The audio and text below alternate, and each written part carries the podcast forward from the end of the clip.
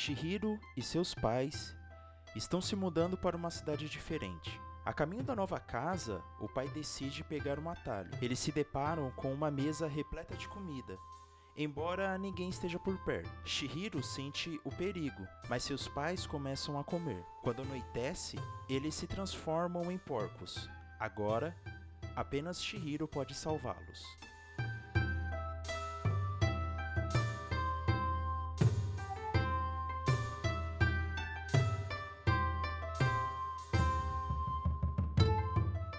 Animação japonesa A Viagem de Shihiro, de 2001, dirigido e escrito por Hayao Miyazaki, é um filme intrigante e que deixou o mundo inteiro com atenção voltada para Hayao Miyazaki. Apesar de ser bastante conhecido, foi em A Viagem de Shihiro, o filme que ganhou o Oscar de melhor animação, que deu uma maior visibilidade ocidental para o diretor. Mas o que quer dizer esse filme? Na verdade, na internet, no YouTube, você pode encontrar o que as pessoas acham do filme e o que elas acham que eles significam. Para mim, eu também concordo, como na maioria das pessoas que acham que a viagem de Shihiro é sobre uma garota que está em transição da infância para a adolescência. Mas o que eu não percebi e não vi em nenhuma pesquisa que eu fiz, eu encontrei algumas outras simbologias para o filme. Podem ser simbologias clichês, mas fazem bastante sentido com a obra.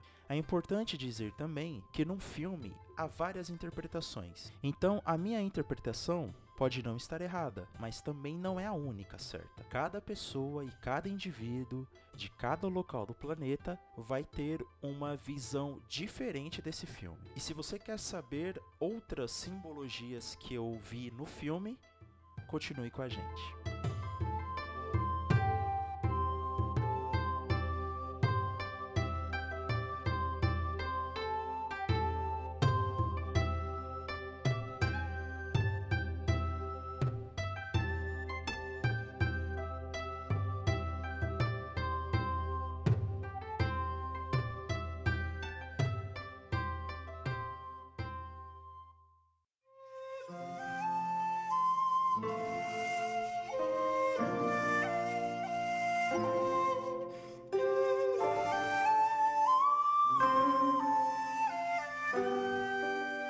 Esse é o podcast do Por Dentro da Tela. Seja bem-vindo ou seja bem-vinda. O meu nome é Albert, eu sou criador do Por Dentro da Tela. Nós temos o nosso site, o pordentrodatela.com.br e o canal no YouTube. Essas duas mídias, principalmente, é onde eu faço conteúdo. Falo sobre cinema, séries, animes, sempre tentando trazer uma outra perspectiva sobre essas obras. Importante dizer também que esse podcast tem o seu post fixado lá no site. Então, os links que eu vou comentar aqui e também o link sobre a matéria exclusiva do Hayao Miyazaki que temos no site, além do vídeo de Hayao Miyazaki que eu também fiz para o canal, tudo isso você encontra no post deste podcast lá no pordentrodatela.com.br.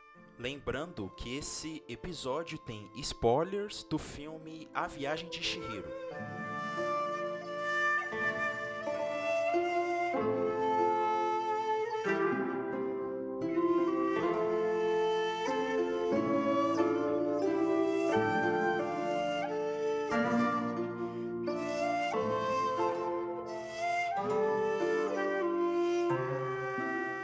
A Viagem de Shihiro é um filme sobre a passagem da infância para a adolescência e o primeiro contato com a vida adulta, e começa a se distanciar das brincadeiras e até dos antigos amigos. Se você reparar no começo do filme, como eles estão de mudança, Shihiro ela tem em mãos algumas cartas, mensagens, presentes dos antigos amigos. Quando ela tá ali deitada, me veio muito à cabeça o sentimento de nostalgia. Mesmo saindo recentemente da infância, Shihiro ainda tem muita nostalgia dessa época e muita nostalgia dos seus amigos. E isso acaba refletindo um pouco também a nossa vida. Quando nós crescemos e ficamos adultos, geralmente os nossos amigos de infância também se perdem, principalmente se nos mudamos de lugar. Ou então são os raros amigos que continuam com a gente até a vida adulta e até o fim da vida. E é legal que essa transição acontece no meio do nada, como o próprio pai da Shihiro diz. Ela pergunta se eles estão chegando e ele fala isso mesmo no filme. Estamos no meio do nada. Então é justamente nesse vácuo de transição. O sentimento de nostalgia em Shihiro é tão forte que ela apresenta uma resistência quando o pai chama para eles passarem o túnel. Ele tenta pegar um atalho, né, para chegar mais rápido na nova casa. Eles acabam se deparando com aquela construção e que o pai explica que aquilo era um antigo parque temático, mas antes deles atravessarem aquele túnel, ele chama por Shihiro e ela fica agarrada à mãe. Ela tem uma resistência para essa mudança. E o túnel é legal porque ele também traz essa simbologia, né? Você sai de um lado e passa para o outro. Para mim, o filme A Viagem de Shihiro, ele simboliza os sete pecados capitais. Realmente, falar de pecado capital é uma visão extremamente ocidental, até porque isso é influenciado pelas religiões de matriz cristã, principalmente da religião católica, mas que aqui faz muito sentido na obra. Pode ser que Miyazaki não estivesse com a intenção de falar sobre os sete pecados capitais. Eu duvido que ele não conheça, mas de um jeito ou de outro, as simbologias do filme acabou me remetendo a isso. O primeiro pecado capital que a gente vê claramente é a gula. Quando os pais de Shihiro se deparam com aquela mesa cheia de comida, eles automaticamente não pensam em mais nada e atacam as refeições que tem lá. E eles acabam se transformando em porcos. O filme começa mostrando como esses pecados, entre aspas, acabam nos desumanizando. O outro pecado, ou a outra falta que tem no filme, é a soberba e a inveja, que estão ligados à figura da bruxa, a Yubaba. A Yubaba, ela é a líder daquela casa de banho. É ela que tem todo o dinheiro, é ela que faz os contratos com os funcionários, ela que tem um monte de anel nos dedos. Tem uma parte do filme também que ela tá mexendo nas joias, nas moedas de ouro. E ao mesmo tempo que ela é soberba, ou seja, ela se sente superior a todos, ela é extremamente arrogante, extremamente vaidosa, ela também representa a inveja. A inveja, aliado com a soberba, mostra como uma pessoa ela pode se cegar diante dos objetivos da sua vida. Mesmo a Yubaba tendo tudo, tendo dinheiro, tendo poder, ela ainda inveja sua irmã e tenta roubar aquele carimbo e aquele selo especial. O que se fala da inveja é que a pessoa invejosa ignora as suas próprias conquistas e os seus próprios bens e prioriza o status de outra pessoa no lugar do próprio crescimento espiritual. A próxima representação que é a preguiça, que eu identifiquei no filme, é da própria Shihiro. E isso fica claro porque a bruxa, a Yubaba, chama ela de preguiçosa. Quando elas estão ali negociando, ou seja, quando Shihiro está pedindo para ela um emprego, aí o Baba diz o que uma menina preguiçosa, mimada, poderia me oferecer. A próxima representação é a ira. Para mim, a ira, a raiva e o ódio, elas estão representadas pelo personagem Haku. Haku, apesar de ser gentil com o Shihiro e de ter se tornado um amigo fiel e verdadeiro com ela, ele ainda apresenta essa ira. E para mim, essa ira aponta para Yubaba, que é a chefe de Haku, e que prometeu para ele ensinar tudo que ela sabe sobre magia, mas acaba apenas enrolando o garoto. Mas também é uma ira que ele não consegue controlar. É uma coisa que ele tem quase com todas as pessoas, menos com Shihiro. A outra representação é a avareza. A avareza, para mim, é o monstro sem face. Quando o monstro sem face entra lá no hotel, na casa de banho, e ele começa a oferecer ouro para as pessoas em troca de comida, em troca de atenção, os funcionários automaticamente começam a fazer tudo por ele. E isso mostra, essa relação mostra como a avareza está presente nesta cena. Primeiro por parte dos funcionários que são ambiciosos e que querem a todo custo tirar aquele dinheiro, mas também por parte do monstro sem face, porque mesmo com o dinheiro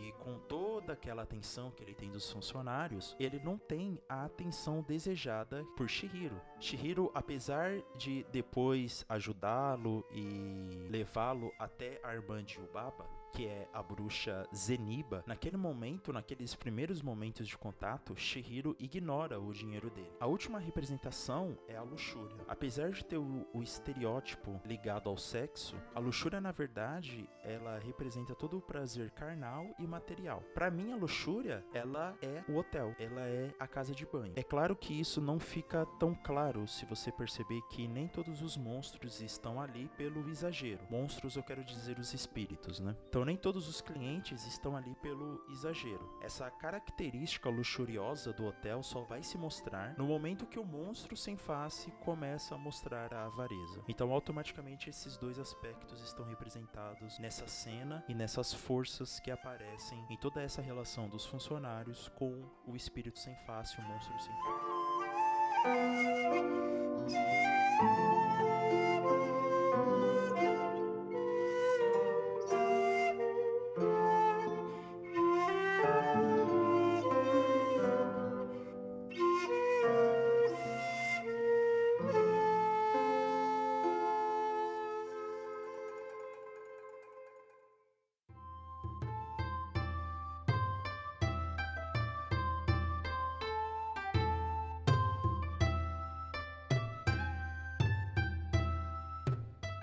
Contraponto de tudo isso é a própria personagem Shihiro. Mas antes dela, abre aspas, vencer essas representatividades pecaminosas, ela precisa vencer a sua própria falta, o seu próprio defeito, que é a preguiça. Então, toda aquela cena do espírito imundo que aparece e que ninguém quer atender ele, Shihiro, ela se esforça de verdade, ela deixa a preguiça de lado e se esforça de verdade. Usa de tudo que ela aprendeu até aquele momento para atender o cliente. E ela não liga de se enfiar lá dentro do meio dele para tirar aquela bicicleta que acaba se mostrando uma grande poluição. E que outras interpretações assertivas mostram uma crítica à poluição e o avanço humano sobre a natureza, como depois a gente vê que o Haku na verdade era um espírito de um rio e que foi destruído graças a uma construção humana e que Shihiro, quando era mais jovem, quase se afogou nesse rio. Então, sim, é uma crítica ao avanço humano e à poluição, mas também para essa interpretação que eu estou trazendo para você, podemos dizer que Shihiro está vencendo a sua, as suas próprias faltas, a sua própria falta para depois se opor às outras representações. Então, Shihiro, ela não quer nada material, ela rejeita o ouro do monstro sem face, ela não se deixa se corromper pelo hotel, porque ela não quer ficar ali. Ela quer apenas o tempo suficiente para salvar os seus pais. E ela é extremamente caridosa. Ela não quer o mal de ninguém. E ela acaba ajudando o Haku, acaba ajudando o monstro sem face, acaba ajudando o bebê, né? Porque o bebê é todo mimado, todo egoísta, e ela com a sua caridade, ela acaba influenciando e mostrando como ela deve se opor a essas situações quando ela se deparar com isso na vida adulta. Para mim, a viagem de Shihiro subliminarmente vai nos mostrando como uma criança deve se portar diante dessas representações tão fortes que encontramos na vida adulta.